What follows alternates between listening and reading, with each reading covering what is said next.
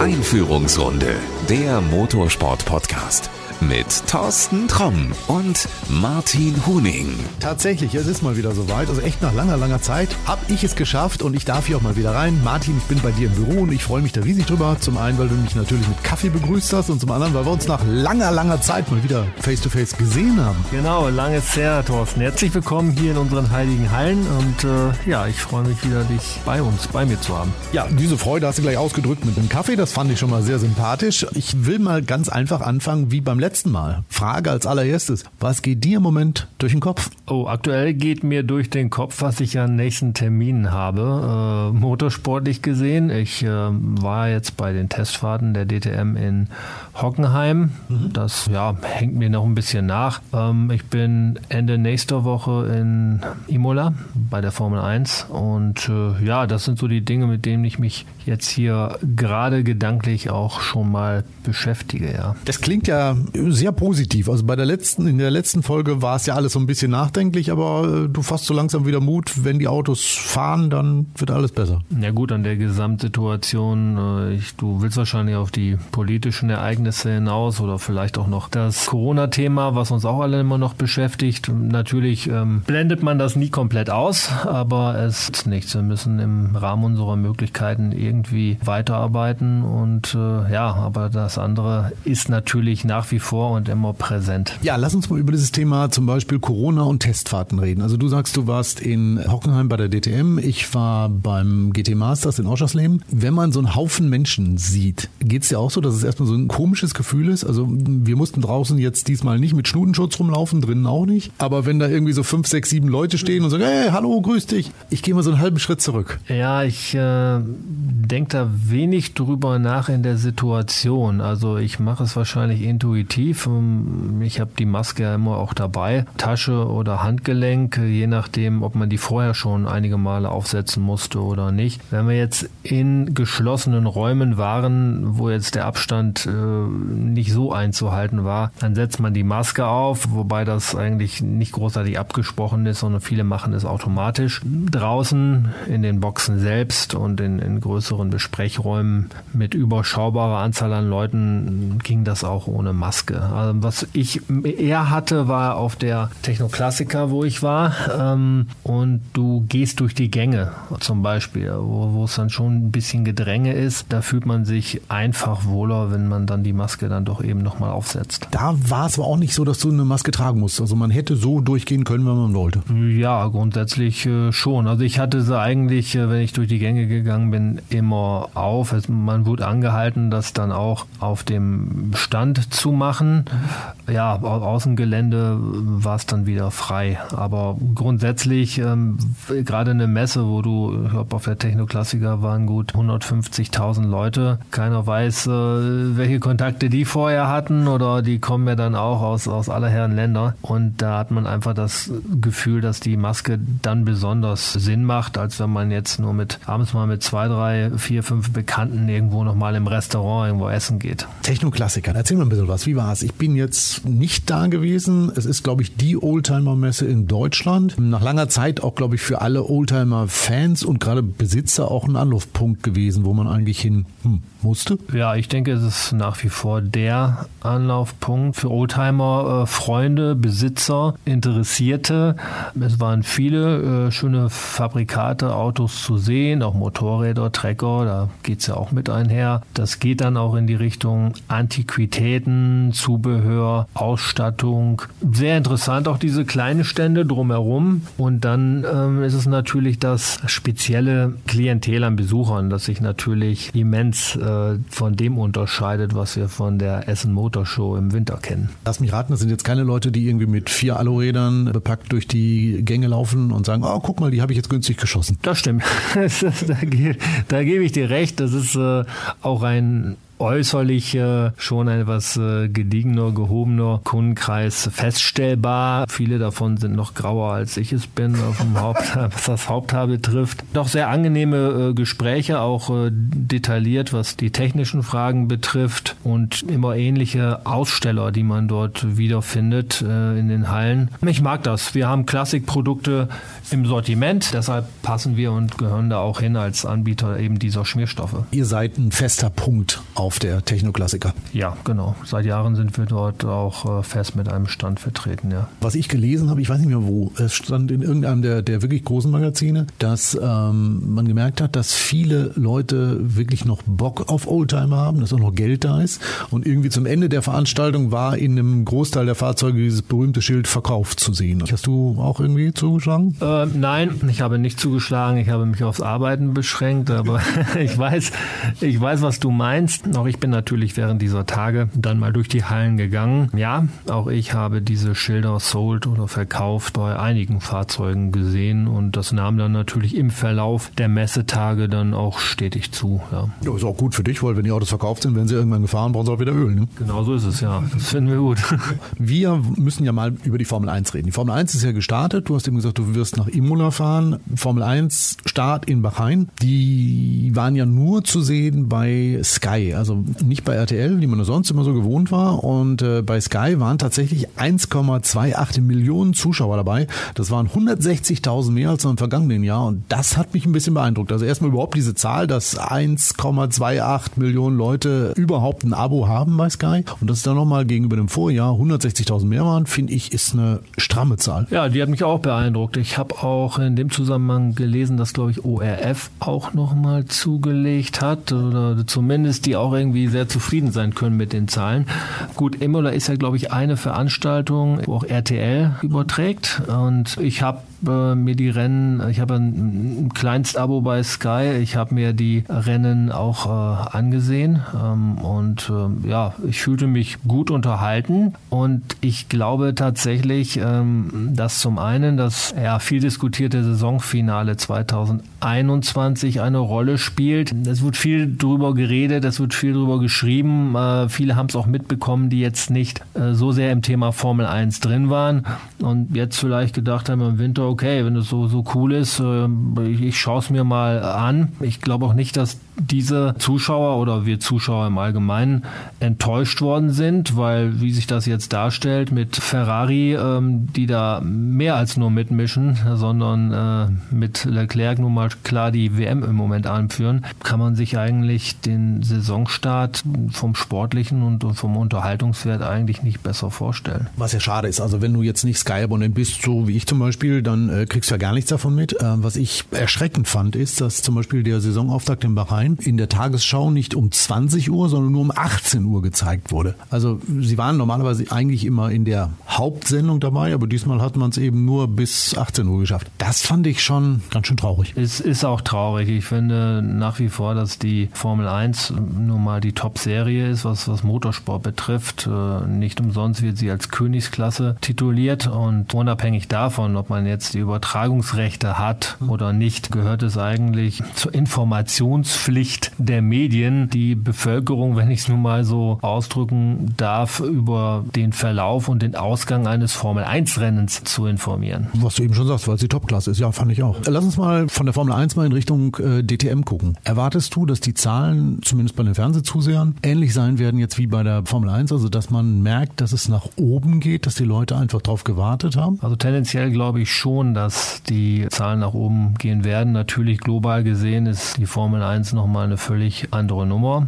Das ist ganz klar. Aber ich glaube, es war viel zu lesen über, über die DTM, wer jetzt äh, teilnimmt, welche Teams teilnehmen. Es ist ein volles Starterfeld. Es ist davon auszugehen, dass es da enge zugehen wird mit wechselnden Laufsiegern. Und ich erwarte für diese Saison schon, dass das Interesse da auch nochmal zunehmen wird. Ja, ich meine, fast 30 Autos hat die DTM, ich weiß gar nicht, wann das letzte Mal gab. War es irgendwann seit 2000 irgendwann der Fall? Ich glaube nicht. An 30 sind sie, glaube ich, nie dran gekommen. Das ist wirklich was Besonderes. Sind auch große Namen dabei. Sind auch Namen dabei, wo man noch nie was von gehört hat, wo man gleich einschätzen kann, was kann der überhaupt. Ja gut, aber da wird man am Ende sehen. Vielleicht erleben wir alle eine Überraschung und am Ende des Tages Tages oder am Ende des Jahres äh, wird ein Teammeister und ein Fahrer mm, gewinnt die Meisterschaft, den wir jetzt äh, noch gar nicht so auf dem Schirm haben. Ich, ich war bei den Testfahrten, wie gesagt, ich habe die Anzahl an Autos gesehen und ich freue mich schon, wenn, wenn diese gesammelten Fahrzeuge erstmalig in der Startaufstellung auftauchen und äh, der Start dann freigegeben wird. Ich glaube, das äh, wird schon sehr, sehr spannend, ja. Start Ende des Monats in äh, Portimao, also finde ich jetzt für eine DTM in Portugal zu starten nicht so prall, aber okay, haben sie sich ausgesucht. Vielleicht gibt es ja einen größeren Sinn dahinter. Bist du da? Ich bin tatsächlich nicht da, sondern werde meine DTM-Saison Anfang Juli starten am Norrisring.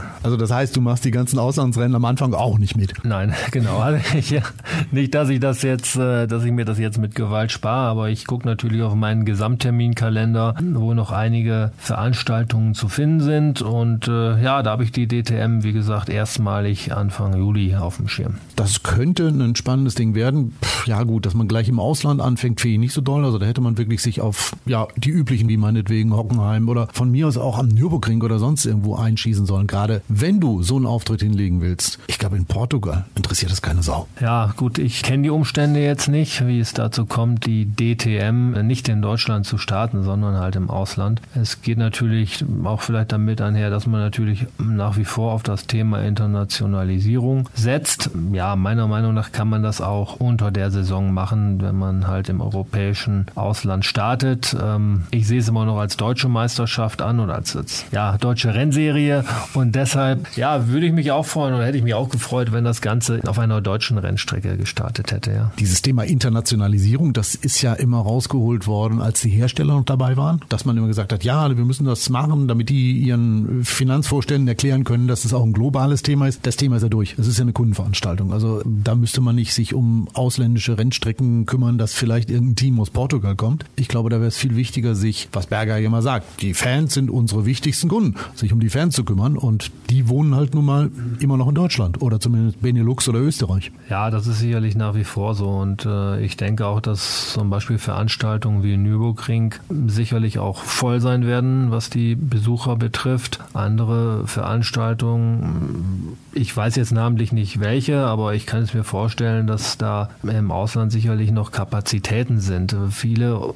haben dann auch ähm, eigene äh, GT-Veranstaltungen, GT-Rennserien. Aber klar, ich gebe dir völlig recht, dass du auf jeden Fall was für die Zuschauer tun sollst, tun musst, sowohl an der Strecke als auch äh, vom Fernseher. Das wird immer wichtiger. Ja, und dann sind solche Sachen natürlich wie, wenn man sich in Assen mit dem Veranstalter bzw. mit dem Promoter verkracht, sind natürlich nicht gerade hilfreich, ne? weil das ist eine Rennstrecke, wo du Leute aus Norddeutschland anziehen konntest, wo du wirklich Leute aus Holland auch anziehen konntest. Ich fand die Veranstaltung da wirklich gut. Ja, dann haben sie sich in die Köpfe gekriegt wieder mal und äh, jetzt fahren sie da gar nicht. Gut, das äh, sind dann irgendwelche Internas, äh, die die entsprechenden Leute zu klären haben. Man hat ja wohl versucht, seine Köpfe irgendwie zusammenzustecken und das auf die Reihe gekriegt. Das hat jetzt wohl nicht geklappt. Ja, jetzt äh, nehmen wir den Kalender so, wie er ist, der meiner Meinung nach kein schlechter ist. Ich äh, freue mich auf die Veranstaltung, wo ich vor Ort bin und ich glaube, dass ich da ganz tolle Rennen zu sehen bekomme. Dauert ja nicht mehr lang, bis es losgeht. Äh, dann werden wir auf jeden Fall über den Start reden.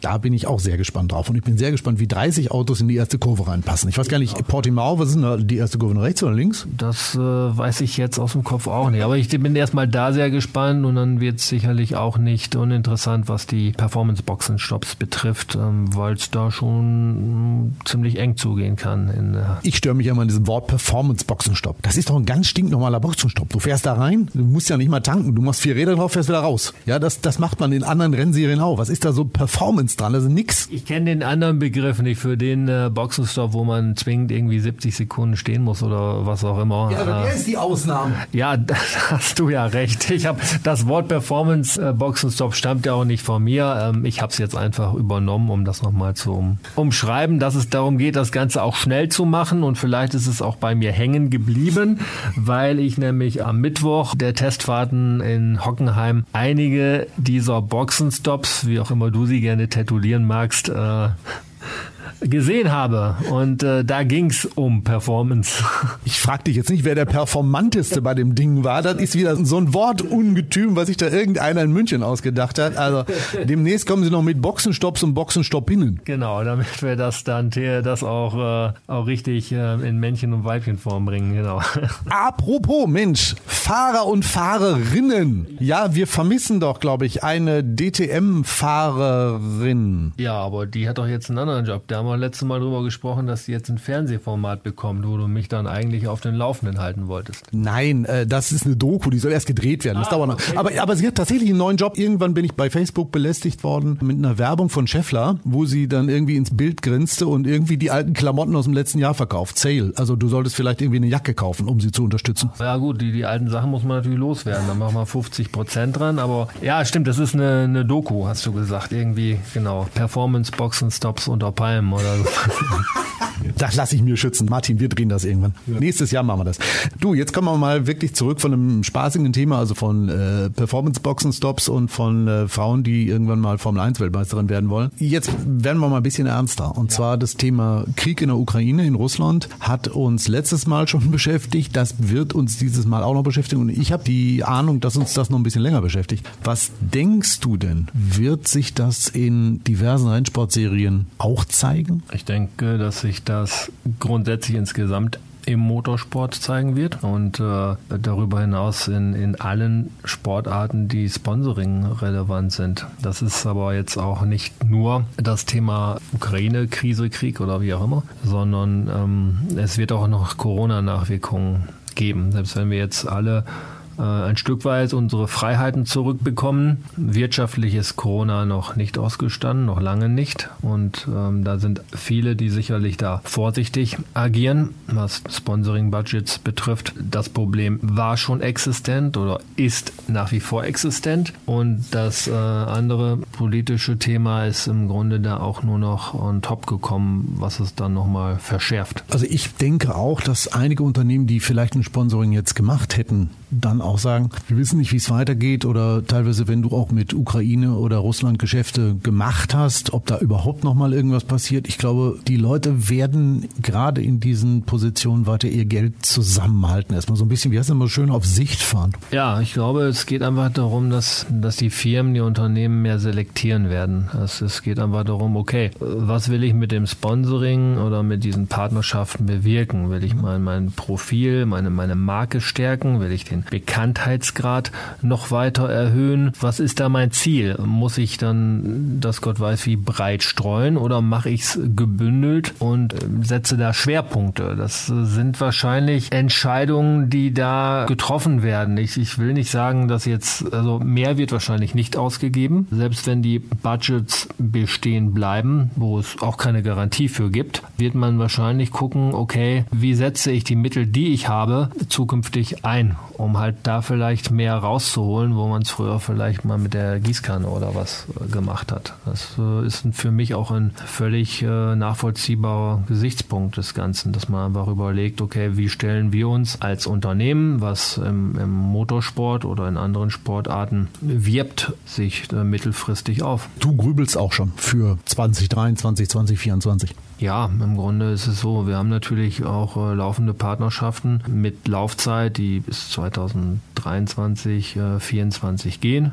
ganz klar. Aber ähm, natürlich darüber hinaus wird man dann gucken, auch äh, wie, wie verändert sich die sportliche und die motorsportliche Landschaft. Äh, wie entwickeln sich die Rennserien, über die wir jetzt äh, heute äh, zum Beispiel reden, oder welche Rennserien wird es dann geben, die wir jetzt noch gar nicht auf dem Schirm haben. Das macht macht natürlich heutzutage noch mehr Anpassung nötig, als das vor Jahren der Fall war, als es einfach die Sicherheit gab, die und die Serie, die wird es schon irgendwo die nächsten Jahre geben, die Teams wird es geben und man kann sich halt mittelfristig damit zusammentun, weil der Marketingwert über die Jahre auch von diesem Leistungserbringer, Partner auch äh, erbracht werden kann. Und das weißt du heute einfach nicht. Den Faden lass mich mal aufnehmen. Ähm, ich hatte in einem anderen Podcast auch ein Gespräch darüber. Total als als Öl- und Spritlieferant, kennen wir alle, ist auf Tausenden von Autos, glaube ich, schon drauf gewesen. Die haben sich jetzt überlegt, ganz was anderes zu machen. Die sind jetzt gerade dabei und sponsern ein Radteam, was demnächst bei der Tour de France an den Start geht. Wo man auch erstmal so sagt, ja,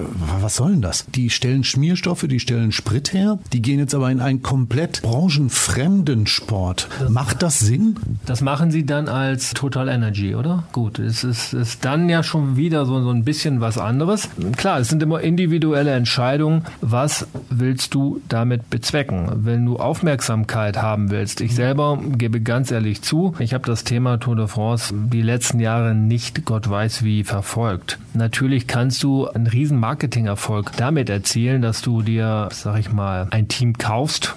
Nennst es meinetwegen, keine Ahnung, Total Energy, Team Germany oder. Nee, das geht ja relativ einfach. Also wirklich, wenn du groß mit dem Sponsoring einsteigst, in Anführungsstrichen groß, dann bist du auch gleich Namenspartner im Team. Also dein Markenname taucht auf. Kennen wir alle. Bohrer Hans Grohr, das eine ist ein Lüftungsunternehmen, das andere ist ein Armaturenunternehmen. Auch hier bei uns aus der Region, Alpezin, Dr. Wolf Gruppe. Ja, ja, Bielefeld. So, und du musst ja nur ähm, wir reden ja nicht über Gesamtsiege. Nur stell dir vor, dieses Team arbeitet jetzt meinetwegen so zusammen, dass es im Lauf eines Renntages mal irgendwie vorne mitspielt. So, dann hast du eine gewisse Präsenz, du, du sorgst für Ausrufezeichen. Gut, und am Ende äh, sortiert man sich dann wieder irgendwo in der Mitte ein. Aber man hat dann halt für nicht den Bruchteil einer Sekunde, aber für, für ein paar Minuten, für eine gewisse Dauer einer auch Fernsehübertragung die volle Aufmerksamkeit weil ja dann auch ähm, natürlich die entsprechenden Trikots gut zu sehen sind. Und das reicht oft aus. Es geht im Grunde natürlich, es hängt vom Unternehmen ab. Bei Alpecin ist es vielleicht dann nochmal was anderes als bei, bei uns oder unseren Mitbewerbern aus der Schmierstoffbranche, weil wir,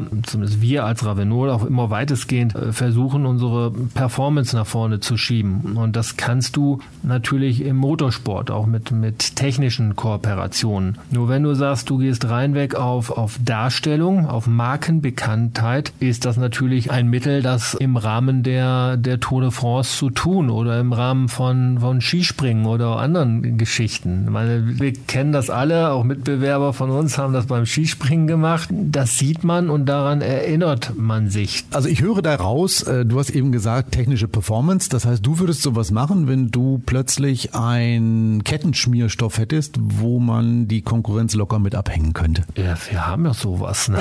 Nein, okay, okay, okay. Martin hat zugegeben, ab 2023 bei der Tour de France. Ich halte das hier fest. Ja, nein, aber natürlich ähm, kann man sowas, kann man sowas spielen. Das hat, ob das jetzt so ein Kettenspray, sag mal, das sind bei uns ja so Nischenprodukte zum Beispiel. Wenn wir jetzt mal eine Nummer weitergehen, dann könnte man sagen, okay, wir haben Schmierstoffe für Motorsägen und machen das Thema Timbersports oder, oder was auch immer. Es geht natürlich dann immer auch um die Reichweite und äh, nach wie vor ist nun mal das Thema Motorsport in in gewissen Bereichen. Man muss das auch ganz klar unterscheiden. Ob das jetzt Formel 1 ist, DTM ist, dann hier noch äh, ADAC, GT Masters, noch prominent genug, dass es für uns diesen Wert bringt, da auch präsent zu sein. Sowohl Serie als auch Teampartnerschaften, teilweise auch mit, mit Fahrern oder auch, auch Rennstrecke.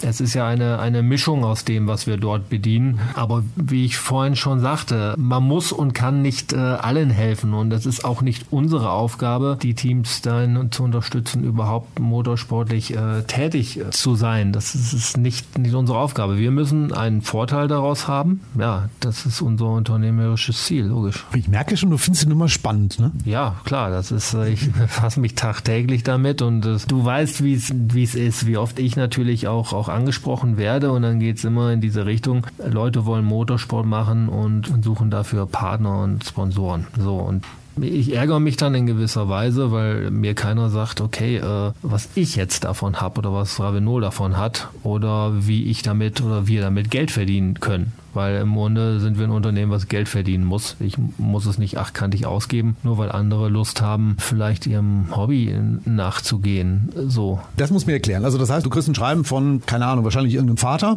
der dann schreibt, hey, mein Sohn, keine Ahnung, Karl-Heinz, ist ein super Kartfahrer und der möchte jetzt irgendwie äh, Formel 4 fahren. Lieber Herr Huning, überweisen Sie doch mal eine größere Summe, weil sonst kann er nicht fahren und äh, vielen Dank. Oder, oder was? Ja, er sagt nicht, dass er nicht fahren kann, aber natürlich geht es in diese Richtung, dass man natürlich sich eine Unterstützung Unterstützung erhofft. Manche sind kreativer, manche sind unkreativer. Einige schauen halt nur, wer sowieso eh schon im Motorsport unterwegs, weil diese Firmen werden wahrscheinlich dann auch sich weiter und zunehmend im Motorsport engagieren. Ich sehe das anders. Wenn du so breit ähm, aufgestellt bist und so groß aufgestellt bist wie wir, dann musst du über das Thema Markenbekanntheit eigentlich nicht mehr reden. Und dann hilft mir auch kein zusätzlicher Fahrer, der dann halt vom Kart in die Formel 4 oder in die GT4 äh, wechseln will. Es, es ist einfach so. Und dann empfehle ich immer, schaut doch mal euch bei euch in der Umgebung gibt es da Unternehmen, die dich da vielleicht unterstützen und du als Local Hero, du dann von dem am besten auch äh, mehrjährig gesponsert wird. Es gibt ja prominente, auch äh, DTM-Fahrer, die langfristig mit Partnern zusammenarbeiten, die mit dem Thema Automotive überhaupt nichts zu tun haben. Du sprichst auf Herrn Rast an, der so ein Möbelhaus hat? Ja, zum Beispiel. Aber das ist ja auch in Ordnung und äh, das hat dann auch äh, eine gewisse Markenbekanntheit äh, geschaffen, weil es über Jahre auch wirklich bespielt wurde. Ich, ich finde das völlig in Ordnung. Vielleicht ist es das, was sich dann einige, gerade Fahrer, dann auch mal äh, ansehen sollten, weil kannst dir vorstellen, unsere Präferenz liegt da natürlich als Schmierstoffhersteller vorrangig beim Team beziehungsweise beim, beim Hersteller. So, das waren jetzt hilfreiche Tipps. Wer jetzt sagt, Mensch, ich will mit Motorsport äh, ein bisschen weiterkommen, ich brauche noch Geld, mal bitte lokal umsehen und vielleicht auch mal das eine oder andere Möbelhaus oder die eine oder andere Gaststätte ansprechen. Das kann auch helfen. Ich müsste mit dir nochmal über ein Thema reden, wo man sich äh, auch viel und lange Gedanken gemacht hat. Das heißt LMDH, also im Prinzip Langstrecke der nächsten Generation. Porsche hat da schon ein Auto, das fährt schon. Audi hat zwei Wochen Pause gemacht. Und nach den zwei Wochen Pause ist denen eingefallen, ah nee, komm, wir machen das doch nicht. Ich habe da einiges gelesen natürlich und bin, was ja da einige Hersteller betrifft, äh, momentan so ein bisschen unschlüssig, wie ich die Ernsthaftigkeit eines Einstiegs da bewerten darf wenn ich ehrlich bin. Das Ding ist gehypt worden vor einigen äh, Monaten als wirklich das große Ding, was, was Langstreckensport angeht. Dann hat Porsche gesagt, wir fahren, Audi hat gesagt, wir fahren, BMW will fahren, habe ich auch lange nichts mehr von gehört. Angeblich will Lamborghini irgendwie ein eigenes Auto bauen, Pff, hört man auch nichts mehr von. Ist das Ding vielleicht schon tot, bevor sie überhaupt losgefahren sind? Das weiß ich nicht, aber ich frage mich auch tatsächlich, woran klemmt Ich meine, die Hersteller, die Automobilhersteller tun sich da, das ist ja Pflicht in dem Bereich LMDH, mit äh, Chassisbauern zusammen. Da wurden auch äh, wohl Kontrakte abgeschlossen. Ob es jetzt dann doch irgendwie eine, eine Budget-Geschichte ist oder was, ich, ich bin da nicht, nicht zu so drin im Moment. Also ganz ehrlich. Also ich, äh, mich interessiert das Thema, weil ich einfach die Autos irgendwie auch äh, klasse finde und auch die Rennen. Das 24-Stunden-Rennen von Le Mans mit äh, sonst LMP-Autos, äh, es ist ein Klassiker.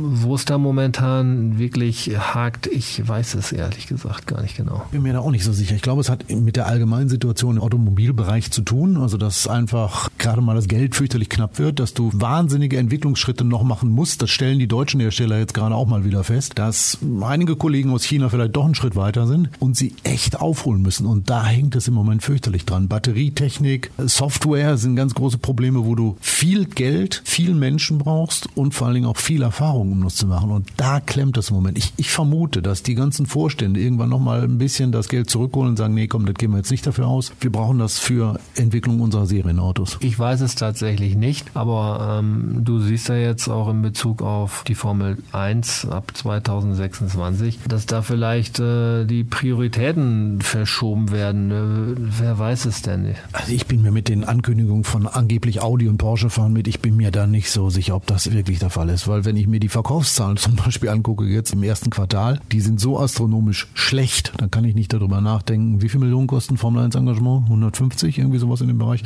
Da kann ich nicht darüber nachdenken, die Kohle auszugeben. Also, sorry, da stimmt irgendwas nicht. Gut, aber die haben sich ja zumindest äh, committed. Das war jetzt zu vernehmen. Und ja, bis dahin passiert natürlich noch was bis 2026. Nur man hat sich dann natürlich ähm, dazu dieser Rennserie bekannt, die nach wie vor im Motorsport, wie ich vorhin auch schon sagte, die Königsklasse darstellt und, und vielleicht zukünftig, wir wissen nicht, äh, was die E-Pendants machen oder wie sich der GT-Sport entwickelt, das ist, was der Otto Normalverbraucher, tut er teilweise ja jetzt auch, einfach als Motorsport mhm. wahrnimmt. So. Da gebe ich dir recht. Die Formel 1 gibt es seit 1954, 52, also seit den 1950er Jahren. Dass die irgendwann mal wegfallen könnte, das kann ich mir nicht vorstellen. Ich glaube auch nicht, dass zum Beispiel so ein Hersteller wie Ferrari, auch wenn sie oft mal gemeckert haben, aber die werden nicht aussteigen. Nein, das sehe ich genauso wie du. Und ich bin mir nur nicht sicher, wie das mit den entsprechenden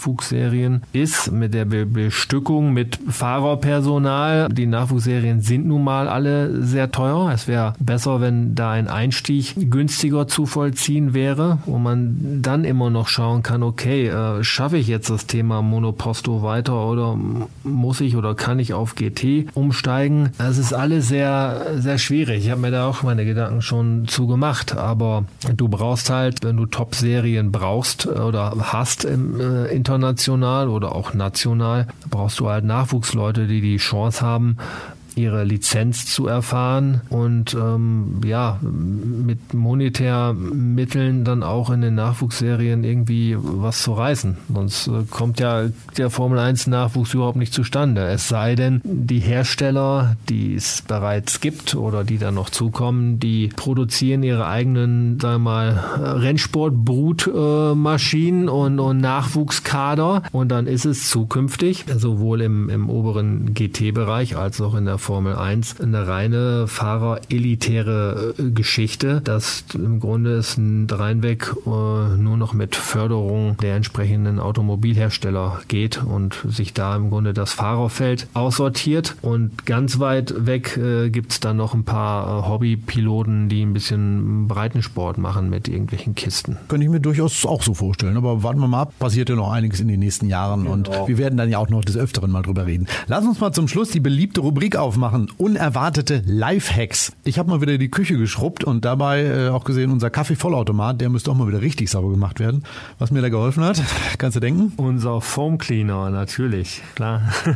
und der ist super. Also da, wo der Kaffee rauskommt, das ist so ein verchromtes Kunststoffteil und das habe ich mal richtig eingeschoben. Ich kann so ein Bild auch mal einfach hochladen. Vielleicht lade ich das auch einfach mal in den Status hier von diesem Podcast. Und das habe ich ein bisschen einwirken lassen und ruckzuck ging der ganze Mist ab. Also kann ich nur als Tipp geben, man kann auch Kaffeevollautomaten damit einschäumen. Ich habe das Bild gesehen, was du da geschickt hast. Äh, das sah erst aus, als wäre es irgendwo explodiert.